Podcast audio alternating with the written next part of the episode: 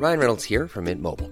With the price of just about everything going up during inflation, we thought we'd bring our prices down. So to help us, we brought in a reverse auctioneer, which is apparently a thing. Mint Mobile unlimited premium wireless. Ready to get 30, 30, bit to get 30, bit to get 20, 20, 20, bit to get 20, 20, bit to get 15, 15, 15, 15 just 15 bucks a month. So, Give it a try at mintmobile.com slash switch. $45 upfront for three months plus taxes and fees. Promo for new customers for limited time. Unlimited more than 40 gigabytes per month. Slows. Full terms at mintmobile.com.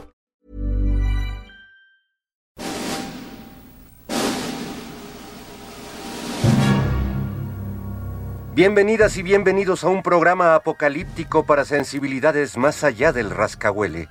Están a punto de entrar a un universo paralelo donde dicen que la distancia es el olvido para ponernos en sintonía con el espíritu melodramático de...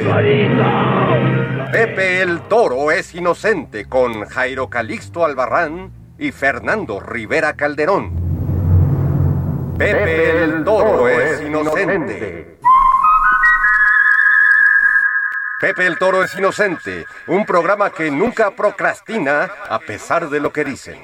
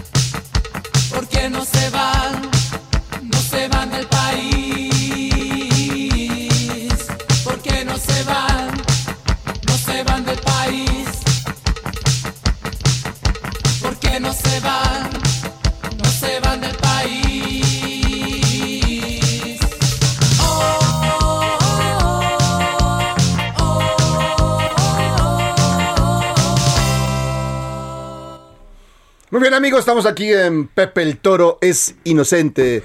Soy Jairo Calixto Albarrán y les doy la más cordial bienvenida. pues aquí esta onda, me dicen que estamos en qué, en la onda roja, estamos en la onda roja, mi querido Oye, Fernando me- Rivera Calderón. Mi querido Jairo, ¿cómo dar la más cordial bienvenida después de decir por qué no se van? ¿Por qué no se van Oye. del país? No, no, no lo digo yo, lo dicen los prisioneros. Los prisioneros de Chile, De este grupo emblemático, fundamental en la historia del rock eh, latinoamericano y bueno, que supongo que viene a colación Así es. por este documental de Netflix. Sí, es, fíjate que eh, Rompan todo. rompan todo.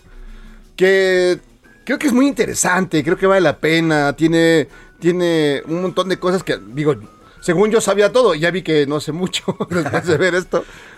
Pero eh, también ha generado polémica, ha generado, como debe de ser, también ese tipo de productos también generan un montón de cosas, a veces positivas, a veces negativas, a veces son críticas. Y creo que creo que está bien, pero vale la pena entrarle, ¿no? Hay que entrarle. Y además, mira, se entiende porque ha sido una comunidad, la, la- las diferentes eh, comunidades rockeras, los diferentes movimientos que ha habido tanto en la Ciudad de México como en Aguascalientes, como en Guadalajara, como en Nuevo León. Este, y creo que llevábamos mucho tiempo, me incluyo porque soy parte de No, algún tú- modo de, tú de eres esa un rock- escena tú eres un rockstar. desde hace muchos años, pues evidentemente eh, eh, hemos sido ignorados este, por los documentalistas, no hay muchos registros ni de lo que hizo Rodrigo González, ni de lo que hizo Jaime López o el personal de Guadalajara o Sí. la misma botellita de Jerez. Entonces yo a mí me parece buenísimo que se empiece a abrir esa discusión, que empecemos a escarbar ahí en los anales de, de- de la música eh, rockera y no tan rockera mexicana, porque bueno, a- aparece p- Naftalina, por ejemplo, se Naftalina. menciona esta banda de Federico Arana que era sensacional y papá de botellita No, y de los Naftalina era, tacubos. era, este un delfín, un delfín que va por San Angelín. Y me lleve derecho a Medellín. Ya no quiero viajar en pecero porque luego, luego me peleo con el chofer. ¿Qué voy a hacer? no, bueno, es decir, claro, tenían este. Creo que sí. eh, eh, todo lo que aporta creo que es interesante. Además, tiene contexto, lo cual está muy bien. Porque muchas historias de, de- de musicales. es- pues parece que es generación espontánea y que a su alrededor no hay nada. Y aquí sí, eh, lo de Chile, el tema de Pinochet, en Argentina las dictaduras, en México el 68, el temblor. Es decir, sí hay una búsqueda de tener contexto y qué estaba pasando con, con los rockeros. Ese yo creo que es el gran hallazgo en términos narrativos, de que por primera vez, eh, porque acuérdate que los mismos músicos mexicanos, y yo pienso en dos que salen ahí, que son tanto los de Maná como Alex Lora, que cu- cuando este, les preguntabas de política, la verdad no se querían comprometer. El Tri sí tenía rolas que hablaban de política, pero Lora era un, un hombre muy político en ese sentido, no se metía Sí. él directamente en broncas.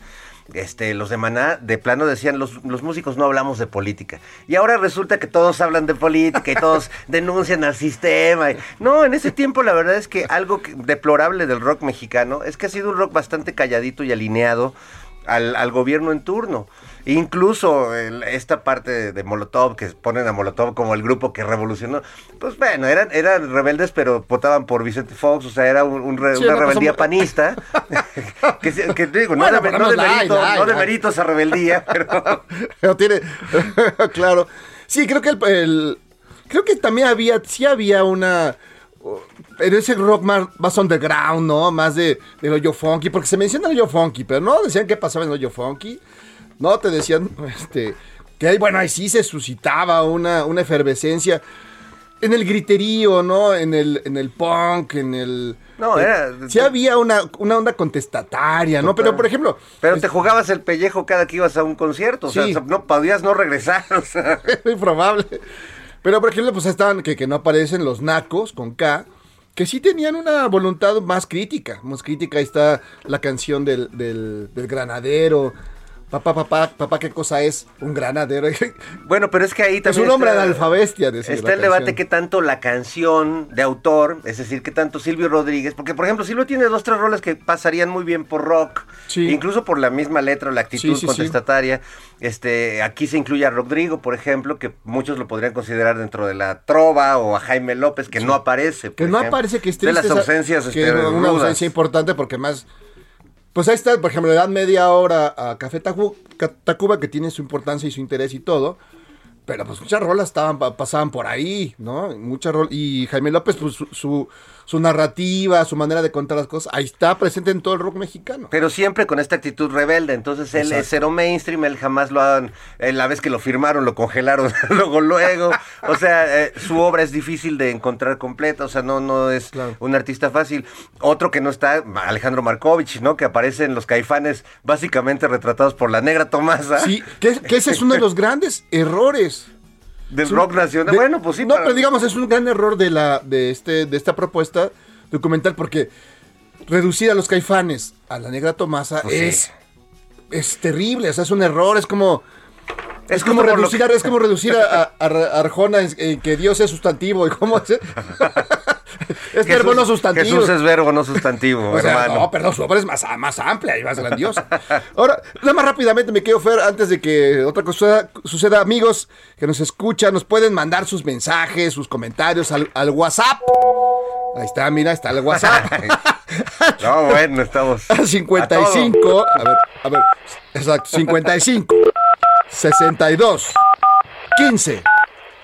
19, 50, repito rápidamente, 55, 62, 15, 19, 50, y llame ya aquí a Pepe el Toro, es inocente. A ver, eh, perdón, Fernanda, rápida porque si no se nos va. No, no, El está muy bien. Escríbanos, porque además este tema es muy polémico. Por ejemplo, eh, el tema de Maná en el, el documental donde se le da un lugar. Ya, ya, este, Ya privilegiado. Ya el maestro Batis, ya cuando dice son unos genios. ya- Eso- yo ya casi rompo la tele. así Cuando Javier Batis, el maestro, el que le enseñó a tocar a Santana, le quiere besar las manos a, a Maná, A Fejer. a Fejer, ahí sí ya me pareció. No, un pequeño exceso. No sé. se- Ese es, no, ese le. de todos los excesos que ha tenido Javier Batis en su Sí. vida, creo que ese fue Y el pe- peor. Y, y lo peor es que es el que del que más se va a arrepentir. El día de mañana, Dios no lo quiera. Sí, que, porque que como es un gran máster. La es mota, la coca la vas eliminando, ¿no? No, pero, pero- pero estas cosas se quedan. Se quedan para siempre, no sé. Le van a hacer meme, lo van a hacer. Imagínate, No, pobre bueno. maestro. Pero bueno, pero el chiste es que esta, esta Oye, me imaginé hasta el meme de los perritos de Santana en los setentas. Yo le enseñé a tocar la guitarra Santana. Santana, este, güey. Batis en el 2020. Maná son unos genios. No me digas. No, ¿qué pasó, amigo? Y es el debate, de hecho, que, que hoy- mismo se, se- se abrió en las redes sociales, en Twitter. Sí, en efecto, eh, el tema de si le dieron muy poco tiempo y muy poco espacio a, a los caifanes y exaltaron, ¿no? Ensalzaron la, la imagen de Maná. Lo cual, híjole, pues sí. O sea, es que aparece Fer, que ya no es Fer, que en realidad Es Charlie Montana. Es Charlie Montana. Reencarnó Charlie Montana en vez de Maná. No sé si se dieron cuenta, pero es tremendo. Hasta el gorrito le salió de nuevo. Charlie Montana va a resucitar nada más para jalar las patas por ese parecido. Oye. Hay que decir, se parece a Mickey Rourke, pero en el luchador. Fíjate que estaría bien que Maná hubiera tenido un poco ese encanto, sí, subversivo y muy popular de Charlie Montana. O sea, Maná, nadie le niega que tienen buenas melodías, que hay varias rolas que no solo les han pegado, sino que, bueno, pues, formalmente son buenas rolas, pero pues ellos se dedicaron a complacer a su público y, a- y al mercado. A diferencia de otros que sí se la partieron explorando, Otros lados. este, pegándose como Chuck Moll o el mismo López o los mismos Caifanes o Café Tacuba que entraron al, al mainstream, pero también pues con una propuesta y con una idea y, y, pues siempre en el estira y afloja entre vender un chingo y hacer buena Y música. hacer- claro, que siempre es, eh, pues de repente no está mal un éxito, ¿no? Que te, que te mantenga, ¿no?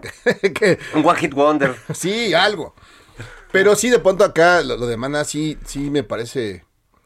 Es que el problema ahí de Santolaya, que es el, es el productor de este documental, creo que está muy bien. Y Santolaya es un personajazo. Y bueno, él cuenta un poco la historia. Es la historia según, lado. de- Según el Evangelio según Gustavo Santaolalla. Santolaya, pero que tiene su interés, su importancia, ¿no? Es, produjo, hizo, fue, inventó, recreó. Tiene su... Y él mismo ha hecho una gran obra propia, creo yo. Sí, sí, desde sí. mi humilde punto de vista. Pero aquí es, deja Maná en calidad como si este Fer fuera Bruce Springsteen.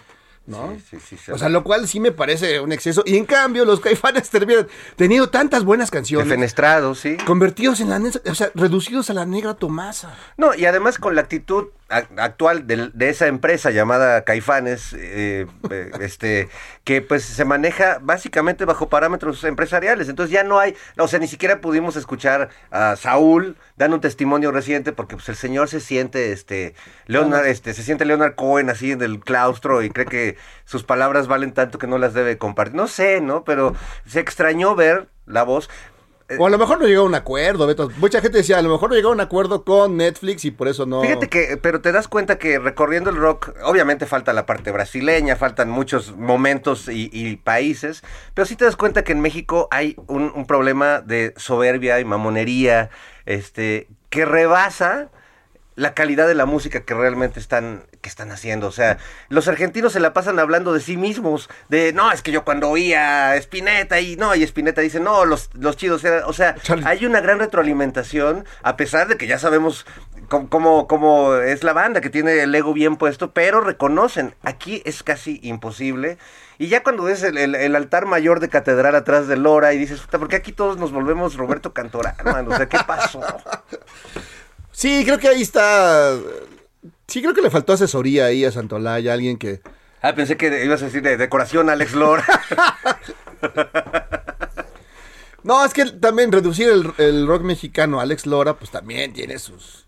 ¿Qué tiene su importancia? Desde Three Souls in My Mind tiene su. Digamos, sí hay una, una historia que contar de él. Creo que está con mil veces contado. Hay 80 documentales a su alrededor. Contado por sí mismo. además. Por sí mismo. este, mira, yo lo que creo ahí es que el caso del Tri, evidentemente es un grupo muy importante, es un grupo eh, trascendente en un momento donde no se podía eh, realmente tocar y ellos mantuvieron vivo esa, esa flama en los hoyos funky en la periferia de la ciudad. Pero de ahí a levantarle la mano al líder de la CTM y volverse este personaje ya... Sí, es como el Fidel Velázquez del rock. El Fidel Velázquez del rock. Y además esta soberbia de decir, bueno, si nosotros no hubiéramos estado, no habría rock. No, perdón, habría siempre hay alguien que llena esos Peor espacios. aún, o habría sido muy aburrido. Y lo dudo mucho. Es decir, no, No, porque había muchas había propuestas. muchas cosas haciendo. Pues, alguien hubiera salido a dar, a, a dar, a hacer el, el Entrarle show. al quite. ¿no? Finalmente ellos llevan la estafeta y qué bueno, pero tam- bájenle tres rayitas. Sí, a su ego. Este de, no, sin imagínate- mí esto o sea, no hubiera pasado. El pro- propio Charlie García, que es, un, es una de las grandes leyendas. Claro, pobre, ya está muy abotagado, ya se le ve Sí, tristemente pero es- es- abotagado, pero tiene una Pero leyenda. qué bueno que Diosito nos lo mantiene. No lo mantiene este, vivo. Pero que tiene una obra monumental, que ha hecho, que ha sido todo sin medida, que ha creado lo, mismo rock sinfónico que, que rock en oposición. Bueno, todo lo hizo. Entonces él está mucho más reservado. Y siendo argentino todavía, está más contenido.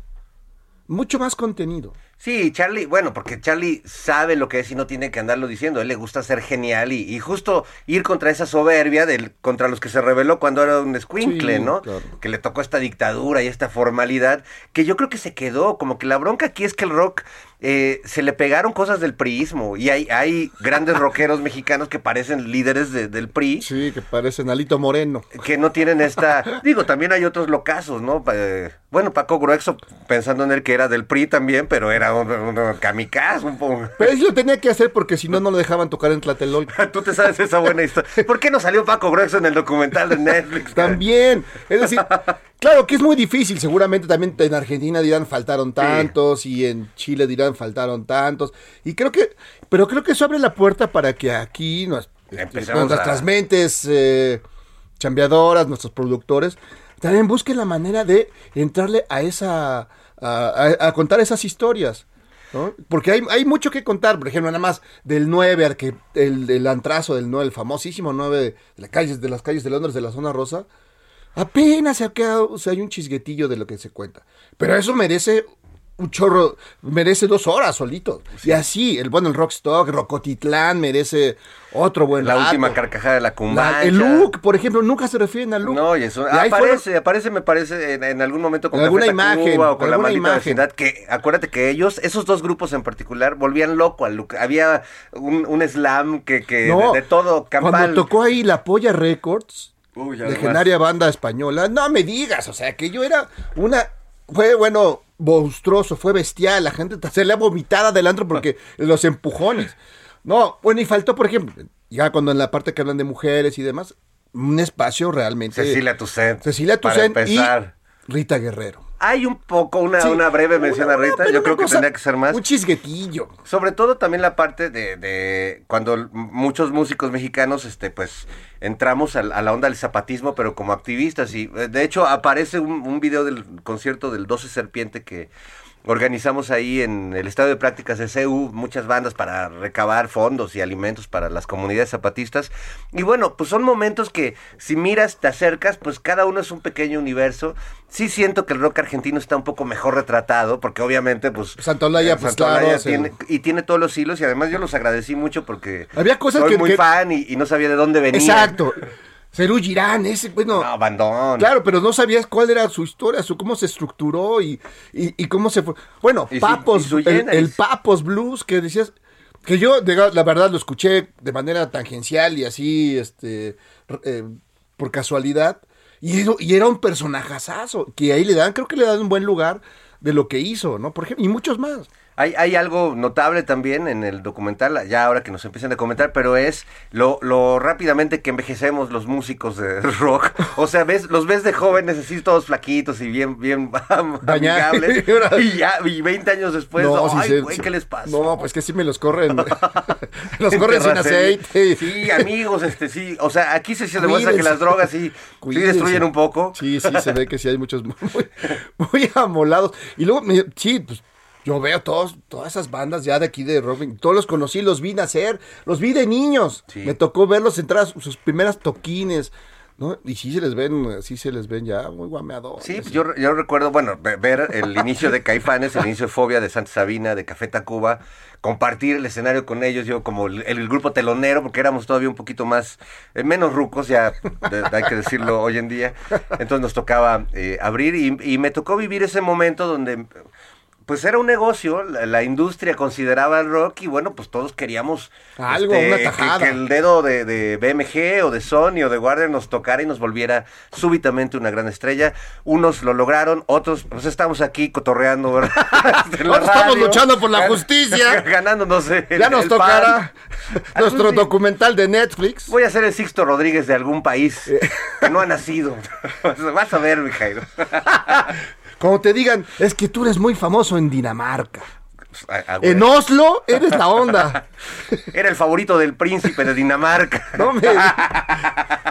Ay, eso de Sixto Rodríguez fue increíble. Qué pero buena, bueno, ¿verdad? pero creo que esta historia está bien que se genere, que le faltan sus cosillas, faltan sus personajes. El ahorita que dijiste de Cecilia Toussaint, eso también me llamó la atención. La verdad, ¿cómo es posible que, que ella, que, que- armó, que abrió muchas la canchas mamá del- del y que se abrió a guamazos en un lugar, además que, que ella era una, digamos, era una gente de buena familia, que no le gustaba el desmadre, que no andaba en el, en el show y de repente, pues ni modo, le tocó vivir el de antro, ir de antro en antro. Y que venía además de un ambiente que era el, el folk, el, la onda Folclórica, latino- de canción de protesta. Hubo un momento en los 70 que, que eran rockeros contra folcloroides. De hecho, hay un buen libro de Federico Arana que capta eso. Y Cecilia, pues venía de tocar con. Guaraches de ante azul, ¿no era ese? eh, ese también. Esa es la eh, historia es rock, otro. sí, sí, sí. Este, y Cecilia, pues migró un poco del, del folclore latinoamericano, de la quena, Sí. De, de la guaracha, de todo esto, a, este, a la música de rock. Y vaya, qué, qué buena banda No, tenía. no, no. Arpía era su grupo. Arpía era su- Y bueno, las canciones eran de Jaime López. de Jaime López. Y Pepe Lorza. Sí, y, y en ese sentido también me- es decir, eh, valorarlo eh, lo que hacen en Chile, cuando le dan un gran espacio a Víctor Jara. Buenísimo. Que no podíamos decir que era, que era, digamos, rockero. De hecho, él, él estaba en contra de esas influencias extranjerizantes. Era- sí, pero, pero, Pero a la vez en actitud era el más rockero. de todos. en actitud el más rockero de todos. Bueno, pues es que entonces aquí debió estar Oscar Chávez, por ejemplo, que También. fue el que mantuvo y esa llama crítica Sí. y de llevar la canción a todos y con lados. humor, además, y más que el elemento humorístico que no es muy común en el, en el rock mexicano, aunque está ahí este botellita de Jerez. Es que además el rock mexicano es tan raro, o sea, Sí. yo, yo, o sea, siento que hasta Alejandra Guzmán podría entrar en, en ese rango porque, bueno, se atascaba igual que Motley Crue, o sea, Mira, hay, hay, hay perdón, extremos muy Alejandra. Guzmán hizo más desmanes, generó más shows, más, más este de- Hasta la fecha, Jairo, hasta, hasta la, la fecha. fecha, que todo lo, que todo el rock mexicano junto. O sea, ella solita armó los desmanes que yo hubiera querido Kate Richards. Sí, o sea, bueno, digamos, la verdad. Kenny es otra, hablando de Alejandra Kenny, Guzmán, que trabajó mucho que también con pasó Kenny. también de pasadita y me la mencionaron. Este, no, pues es que ha habido una gran presencia de, de mujeres, lo que pasa es que, pues muy marginadas, las ultrasónicas también se Sí. extraña esa banda que fue un Claro. fracaso y que primera banda de, bueno, no sé si fue la primera de puras eh, morras, pero sí, la primera que vino Eh, con todo. Y y- además se enfrentó a un mundo machista que era el, el- el del rock. Que lo dice muy bien. ¿Cómo se llama esta chica, la cantante de los aterciopelados?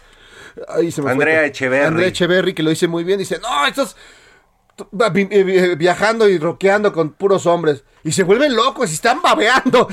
Yo acababa de tocar y me salía corriendo porque ya está, ya hasta se les iba el patín. Era, digo, todo el mundo machorro. Suele pasar, este, cuando tocas con bandas donde hay una chava, la chava ha- habitualmente no le entra, habitualmente, ¿no? Al desmadre que, que suele. Por ejemplo, tampoco está Natalia Lafourcade, que creo que sí que sí cruza por el rock, aunque es un artista como que Sí, más lo deja y ya Hay está. una amplitud ahí Pero de- es un artista de tremenda todo, que, sí. que sin duda pasó por ahí. Le tocó la bucheada en el Vive Latino y luego ser recibida este, en hombros, ¿no? Eh, No, y resistir eso, es muy rockero aguantar esas. y luego cada banda, por ejemplo, cuando hablan de Botellita, pues hablan del momento mítico, pero luego, por ejemplo, acuérdate de Botellita la parte de cumbia y cuando Sí. ellos le entran ahí La a- de abuelita de, abuelita de Batman. Abuelita de Batman y eso, que ellos al principio ven muy mal, pero les va muy bien, y luego ahora resulta que todo el mundo hace cumbias y en ese tiempo los querían este este colgar. Sí. Pues vamos a hacer una pequeña pausa, mi Fer. Creo que estuvo muy intenso esto. Qué intensidad, pero regresamos con, con mucho más. Mucho más. No aquí. se vayan. Pepe el Toro es inocente. ¿Por qué no te vas? ¿Por qué no se van? No se van del país. ¿Por qué no se van? No se van del Pepe el Toro es inocente, un programa que nunca procrastina a pesar de lo que dicen.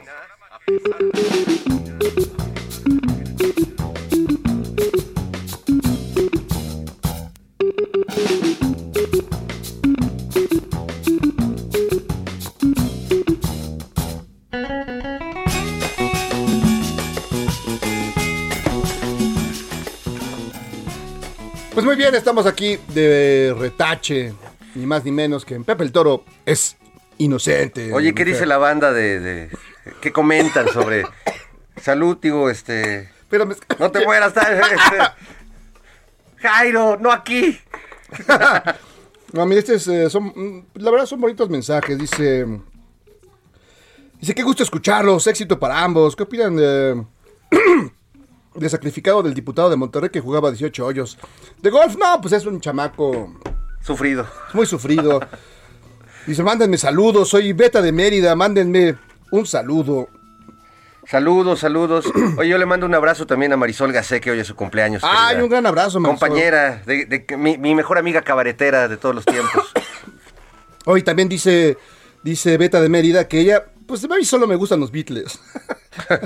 No, no Pero es un placer escucharlos. Éntrenle al rock eh, nacional, al rock latinoamericano, tiene mucho. eh, y a la literatura, porque no todo esto va a ser rock. Ah, ¿Tienes algún otro mensaje? Sí, más dice, saludos banda, soy Rito Montoya, de acá de Monterrey, primera vez que los escucho, está chido, muy chido su rollo, pues un gran abrazo, mi Rito, aquí, aquí, aquí te esperamos. Aquí nos dice Andrés León, pinche documental de argentinos, el que mucho abarca, poco aprieta. No, no sean así, muchachos, valoren. Va- Ay, oye, me sigo jugando. Jairo, me Y estás dice, hermano. sí, Yasmín Cuervo. Sí, es que echamos churritos, pero de harina. Hola, aquí presente escuchando su super programa. Me encanta, la música es genial, especialmente cuando ponen a Lelutier. Y ustedes son geniales, pura buena vibra, vibra ojalá fuera de dos horas. Pues No, pase- pasaremos sus deseos a la gerencia, Así está chido. o mejor aún, todos los días. Muchos saludos de Yasmín Yo- así empecé yo en un programa hace años y que no, ¿y por qué no todos los días? Luego, ¿por qué no dos horas? Luego tres y luego ya se, se anda matando uno, no queremos eso. Ya apareció Yasmín Canún. Sí, ya que queremos ser amigos. Oye, y tenemos una invitada genial esta adelante. tarde, mi querido Jairo, para despedir casi este año maldito, pero con un poco de, de literatura y de luz de, de la mano de Julia Santibáñez. Mi querida Julia, ¿cómo estás?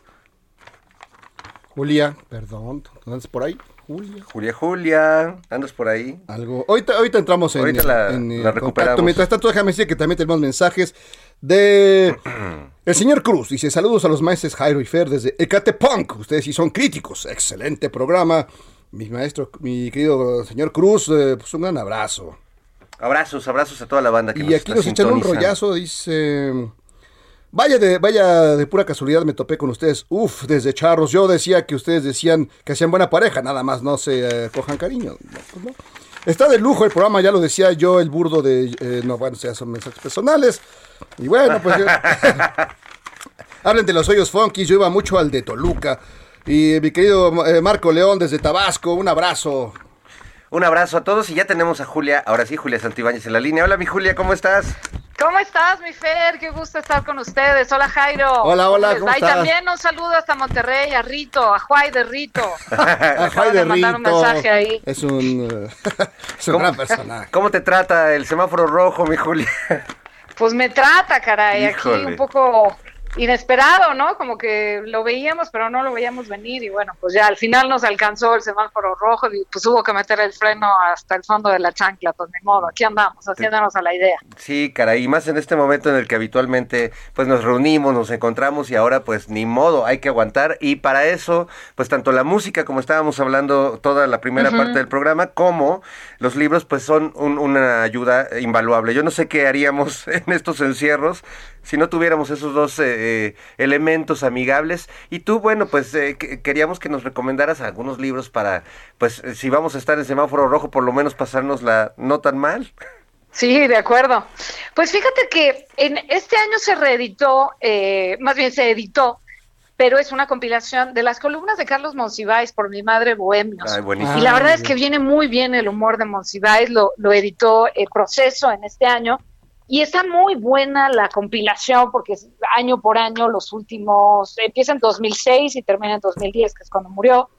Eh, pero me encontré unas joyas increíbles porque, por supuesto, le toca a, a Monsiváis hablar durante el- la epidemia de influenza. Y entonces, fíjate las, las similitudes y los paralelismos. Le llama sección la masificación del castillo de la pureza.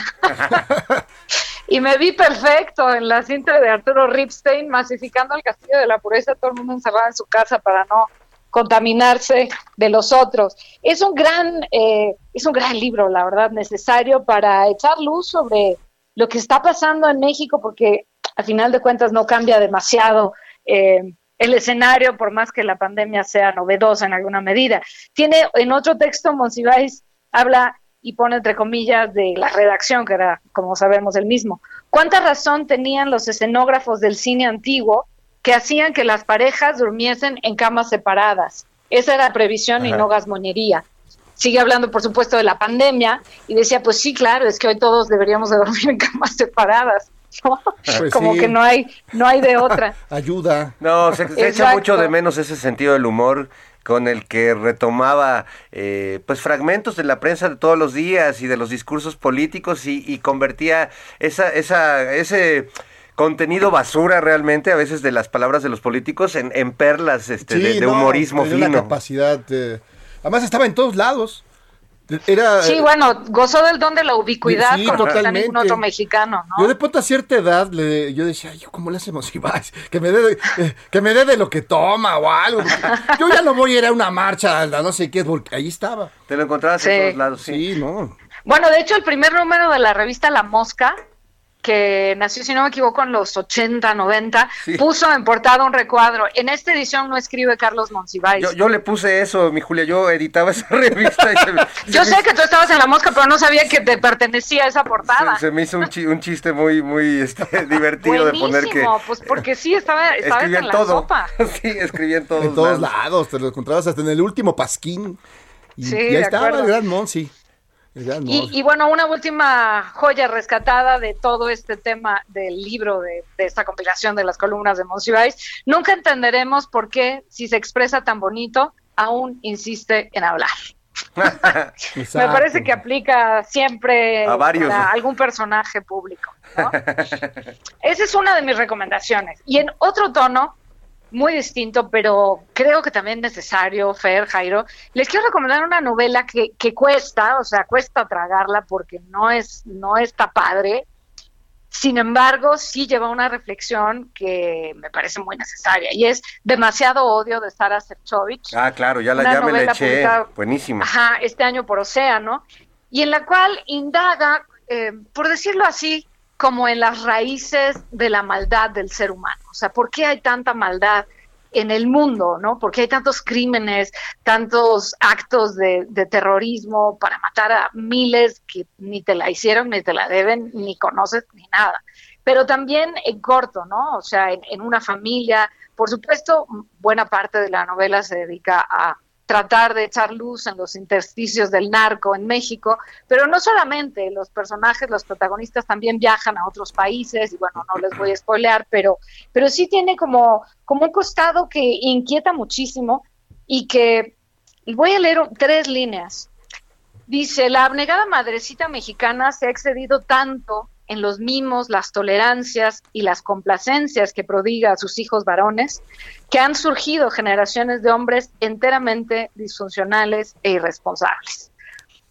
De alguna manera eh, es uno de los elementos que se plantean en la novela. No es que todos somos inocentes del narco y solamente los narcos eh, merecen dar cuentas. Es que todos como sociedad estamos de alguna u otra forma involucrados en lo que pasa a nivel violencia, en este caso en México, pero insisto, también extrapolado a todo el mundo. Las familias fomentamos, cerramos los ojos cuando alguien empieza a ganar dinero desmedido, porque pues, nos conviene, porque qué bien, porque pues ahora ya no tenemos deudas, qué chido, este traemos carro del año. Las mamás efectivamente se hacen güeyes cuando los hijos eh, de repente empiezan a, a meterse en caminos que no convienen y toda la sociedad de alguna forma se involucra.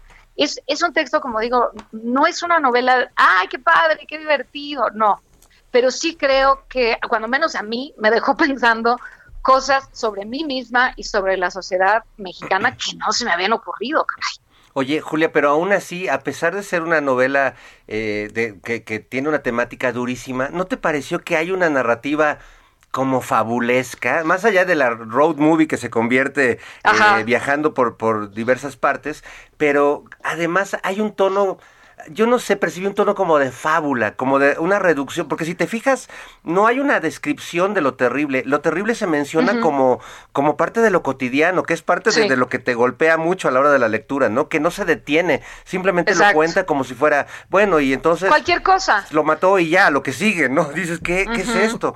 Eh, es una narrativa muy particular de Sara, que dentro de la, la, dureza de lo que cuenta, tiene una, una... se lee con mucha ligereza. Mm. Sí, de acuerdo, de acuerdo. yo no lo pensé tanto como fábula, más bien el, tono, digamos, que me sugirió fue como de ciencia ficción, como en un futuro, muy futuro, donde lo que hoy nos parece extraordinario, no sé, este apachurrar un botón y viajar 30 años en el futuro, hoy, hoy decimos, pero ¿cómo? ¿No? Nos detendríamos cinco páginas en explicar cómo fue y en el futuro pues eso ya probablemente va a ser algo muy cotidiano. Un poco fue el tono que me dio como de no hay nada extraordinario en esto que sí es extraordinario y que sí es em, de todas luces digno de atención y de que todos estemos pensando qué carajos estamos haciendo para contribuir activa o pasivamente a lo que está pasando. ¿no? Eh, Julia, ¿cuál te, habrá parecido más ruda, digamos, pensando en este tono? ¿Esta novela de Sara Sefcovic o la de Guillermo Arriaga, Salvar, el Fuego? o la de Ricardo Rafael, que también es hijo de la guerra. bastante brava. Entonces, para ti, ¿cuál crees que es la que está más que me, queda, me quedo con esta quizá porque me sentí más parte de, o sea, en el caso tanto de Arriaga como de Ricardo Rafael, lo vi más desde afuera, pude colocarme un poco afuera de los hechos y eso me daba una cierta superioridad moral, moral de lectora, ¿no? Ah, eso pasa con ellos, pero pues yo jamás haría eso yo jamás torturaría este, de esa manera, estoy pensando en Hijo de la Guerra, ¿no? Jamás me prestaría a torturar a un, creo que eran cerdos o jabalíes, no recuerdo qué animal, que tienen que torturar y arrancarle una pezuña cada media hora para que, ya que más o menos ahí la lleva superando el dolor, le arranca otra y así sucesivamente. Eh, yo lo, lo sentí un poco más distante. Lo que me inquietó tremendamente de esta novela, Demasiado Odio, es que me pude poner ahí. Vi, me vi justificando a un familiar, a un ser querido, a lo mejor a una pareja, no sé, porque pues en alguna medida me beneficia y digo, bueno, pues no, no, no, sé de dónde está saliendo la lana, pero pues qué chingón que nos vamos de vacaciones un mes a Europa, toda la familia más amigos. Me ha pasado. Eso fue, eso fue muy inquietante. Oye, Julia, rápidamente. Mira, dice Ricardo Luna Barrales que ojalá te avientes un, un poema para relajar el sábado. Oye, pues qué fregón, claro que sí. Les voy a leer un poemín, uno chiquito. Mis poemas son en general bastante breves. Supongo que es porque soy floja y entonces me da pereza escribir más, no sé. No, pero, pero bueno. Lo, lo, bueno si es breve, dos veces bueno.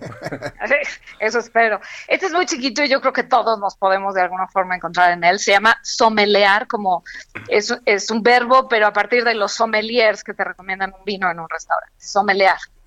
Destiladísimo, Catamos este beso con 20 años de añejamiento, tinto de beso reposado de antojo, en su punto de oscuro. 240 meses de saboreo por este beso, reserva de la casa. Ah, muy bien. Bonito. Todos llevamos un beso atrasadísimo y sea en un sueño, sea en la realidad, sea clandestino o abierto, de repente te lo cobras. Ya, qué bien sabe. No, pues que nos eh, inviten al descorche. ¿Verdad? Exacto. Suena bien. Muy bien, muy bien. Es un, es un poema de mi libro más reciente que se publicó este año, Eros una vez y otra vez, que encuentran por ahí en una librería conocida de anuncios espectaculares en amarillo. Muy bien. Muy bien. y te- y te- yo creo que también ya lo puedes comprar, este, descargar electrónico, todavía, este... No, electrónico no hay todavía la versión, como salió este año eh, en impreso, entonces las editoriales es una coedición, se están esperando un poco para sacarlo en, en electrónico, todavía no, pero sí, esa librería de los anuncios espectaculares amarillos te lo manda a domicilio. Ah, buenísimo. Ah, perfecto, perfecto. Bueno, Eh, pues, pues a- esas a- recomendaciones les tenía hoy, les tengo hoy esos dos libros muy distintos entre sí, pero creo que pueden ayudar a, a pasar una pandemia más intensa, más interesante, con más, digamos, matices, no, no tan plana. No, muy interesante y la verdad siempre, eh, pues mira, eh, meterse en otras historias siempre ayuda a que la historia que uno está viviendo sea Sí, menos dramática o menos terrible. Entonces ahora que muchos, eh, hay, hay un bajón generalizado por este regreso al encierro, pues eh, eh, digamos que en otras historias, en otros libros podemos encontrar eh, pues una opción, ¿no? Una buena Sí, opción para no estar Yo tan lo mal. siento por los, los que no van a poder este, andar 18 hoyos en el green. Exacto. Eh, eso es gente de veras muy triste. Soy solidario con ustedes. Bueno, pero piensa que siempre hay gente como este aquel que organiza fiestas con los de su televisora y eh, sí, siempre habrá un inconsciente. Pero yo tengo la tesis que lo, que lo hace para que tú, para que se sepa luego, luego, con claridad dónde está el foco de infección. Sí. Puede ser, ¿verdad? ¿De No, dónde yo se creo que- dispara? Porque ya sabes dónde estuvo la onda, entonces ya no hay duda. Pero si ese foco de infección sabemos dónde está desde hace como dos décadas, Jairo. Ay, mi Julia.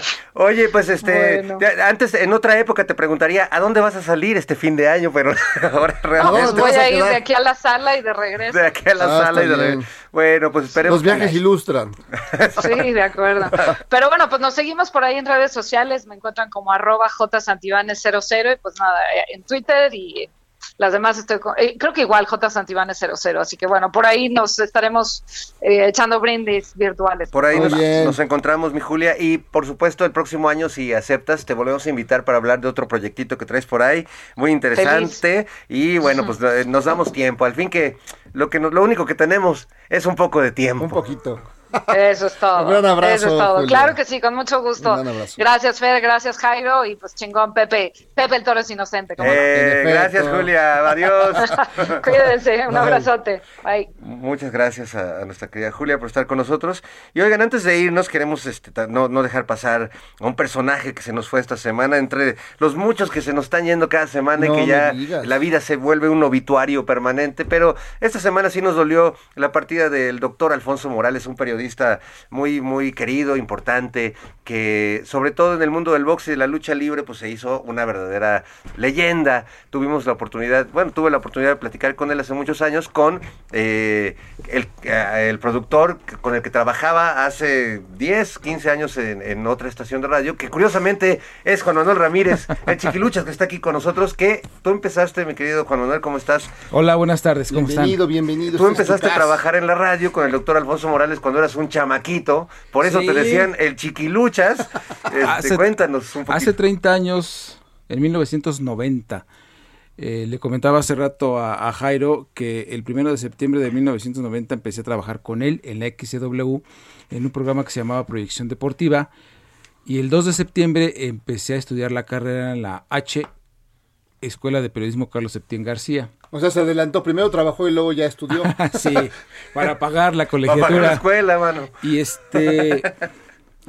y eh, empecé en aquel año 1990. Pues, ¿qué puedo decir del doctor? Eh, aunque la relación cuando terminé yo de trabajar con él no fue, no, no, no acabó en buenos términos, pero yo le agradezco muchísimo todas las enseñanzas que, que tuve con él. Muchas de las cosas que aplico Te hoy en día. la hurracarrana, el la torniquete. hurracarrana, el torniquete. Por eso no terminó en buenos términos. Ah, sí, claro. Desde la tercera cuerda empezamos a luchar. Y este y mucho hay una hay una frase que, que uno como chamaco empieza como en, como en todo aventándose y como como el este burro sin mecat y todo. Y hay una frase que, que siempre se me, eh, se- que recuerdo y que se me quedó muy grabada sobre la radio. Un día me dice, no sé qué error habré cometido, pero me dice, gordito, acuérdate que la radio son sonidos y silencios. Y, y pues sí tenía razón, ¿no? Entonces uno dice, ah, la radio hay que meter música, hay que hablar y todo eso. Pero sí tenía razón, eh, eh, yo le agradezco muchísimo lo, lo, lo, lo que aprendi, lo que aprendí de él. Les digo, Proyección Deportiva era un programa en que se, trata- se trataba atletismo, de todos los deportes, pero fue derivando en lucha libre. Pues era, era lo suyo. Era lo suyo, sí, en lucha libre y, y- y en el box. Hay una anécdota, eh, ven que siempre creyeron que era el Tinieblas. Es lo que dicen. las. El programa se transmitía en el, en el estudio Azul y Plata o Verde y Oro, de allí de ayuntamiento, que son como, eran teatro estudios. Entonces era al, fo- al final del estudio estaba el, el escenario y, y había filas como, eran como 20 filas, que habían como 200 personas en promedio. Entonces ese día el invitado era Tinieblas. Y a unos minutos antes que se le ocurre al doctor decir, ¿sabes qué? Que Tinieblas empieza a conducir el programa, el primer bloque, y yo llego después. Entonces empieza, estaba Tinieblas y Aluche. y este... El dúo dinámico. Ese insigne mexicano. ¿no? Y este, y ya empezó a conducir tinieblas y todo. Manda corte como a los 15, 20 minutos. Se sale, dice, ya me tengo que ir, no sé qué. Y entra Morales. Y entra el doctor Morales, imagínatelo recorriendo desde la entrada hacia, hacia, hacia el escenario del estudio, del teatro estudio. Siempre andaba trajeado, la mayoría de las veces eh, Sí, sí, sí. sí, Era, era como, como elegante. Muy ¿no? elegante. Muy elegante. y- Un y doctor. este, un doctor. y este eh, va entrando, cam- caminando. El estudio nunca se llenaba. Eh, lle- Llegaban como 50, 60 personas. Era el programa los domingos de, de 1 a 3 o de 2 a 4, no recuerdo bien, se llama Proyección Deportiva. Y viene caminando él, recuerdo muy bien el pant- los, los zapatos como, como color miel, el pantalón azul marino, como el fondo este, y un saco gris. ¿No era café? No. No. Albañil. La pensé. Córtale, man. Perdón, perdón, perdón. Y este, y la, la máscara del tinieblas en la bolsa izquierda del, del saco, medio salida. Ah. Entonces la gente, sí, sí es tinieblas, sí, sí. no, no es tinieblas, sí, cómo no, miren, ahí está la máscara, que no sé qué. Y, y, y, pues eh, jugaba, jugaban Él ellos jugaba dos mucho con ese mito, ¿no? Pero en realidad no, no, nunca fue Pero, pero tenía frases que ya se le quedaron, ¿no? Como el rey del el beautiful. rey del Beautiful. sí. ¿No te cómo me encantaba A ver? Magadán. Ajá, no, Magadán, no es cierto. Y fíjense, eh, me gustaba mucho ver cómo se preparaba para las peleas de box y las luchas de, del pancracio nacional. Él tenía, en aquel entonces pues no había internet, ni había No, se grandes, preparaba ahí. ni había grandes computadoras, entonces su- en su casa tenía este libros, recortes de periódicos y tenía sus estadísticas en hojas que él iba apuntando encuadernadas. Entonces iba a, pele- iba, iba a ver una pelea de box entre Jairo y Fernando y Él ya sacaba sabía nuestro historial. Sí. puro rock and roll, ¿no? Puro peso pesado. Y tenía, tenía el historial del boxeador, lo estudiaba y tú lo llegabas a ver narrar y sin un papelito ni nada. Por eso es que tenía tanta, tanta labia o so- este, Sí, habilidades no, no, y una es- capacidad para narrar y aquello cuando era y por la vía del cloroformo. Igual era, igual era para la lucha libre.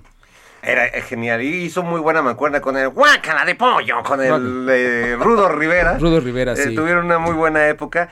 Y además era de estos personajes todavía como de la vieja guardia que pues la gente los respetaba mucho. Yo no me acuerdo si el día que lo entrevistamos en la W o en otra ocasión iba mucho él a los tacos de Boturini con Don Ray Ajá, sí. y llegaba con su gabardina, ya sabes, este y la gente se cuadraba ante el señor, ¿no? O sea, muy respetado, muy querido y él, como bien dices, Chiquiluchas, muy educado siempre, Muy sencillo, amable, un muy caballero. amable. Sencillo, muy un amable. gentleman como Sí. debe ser, no como no ahora como- ya- no como otros. No como otros influencers. Sí, sí, sí, sí, sí. Eh, en- entre él y yo hubo una amistad, este, eh, padre. eh, llegó a ser como una relación entre sobrino y tío. Este, bien, bien, bien, con mucha confianza y todo. Él me ayudó a hacer mi tesis de, de periodismo que fue, tuvo que ver con la lucha libre. Órale. Y este, sí, fue una, fue una ¿Cómo experiencia. se llama tu tesis? Está medio raro el título. El efecto transformador de la lucha libre. No, El recuerdo. efecto transformador. Antes, antes que yo creo que el doctor Chunga leyó ese título y de ahí se inspiró. El efecto posicionador de la lucha Sí, libre. ¿no? y, esa, y ese título me ayudó el maestro, de la, el, el asesor de la tesis a ponerlo. Y dije, bueno, está bien, ¿no? Ah, es que los nombres de las tesis son buenísimos. ¿Tú cómo se llama tu, tu tesis, Jairo? Se llama este, Desarrollo, Régimen y Estructura de los Medios de Comunicación Culturales en México 2. Y en Nexas. ¿Dos? Pues ya lo estamos yendo casi. Ay, no. Ah, pues una gran historia, grandes cuentos y tan rápidamente dice, dicen saludos desde Ixmiquilpan. Saludos. Y luego amigos, dice, este programa es infantil, ¿o de qué trata? No lo conocía, aunque se escuchan puras risas. Isidro, saludos desde Tecama, que Estado de México. Es un programa infantil, efectivamente. Escúchenos, niños. Adiós, amiguitos. Este fue Pepe el es Inocente. Nos escuchamos el próximo sábado. Pepito. Pepito.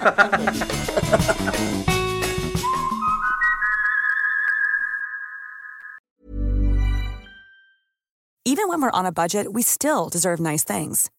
Quince is a place to scoop up stunning high-end goods for 50 to 80% less than similar brands. They have buttery soft cashmere sweaters starting at $50, luxurious Italian leather bags, and so much more. Plus, Quince only works with factories that use safe, ethical, and responsible manufacturing.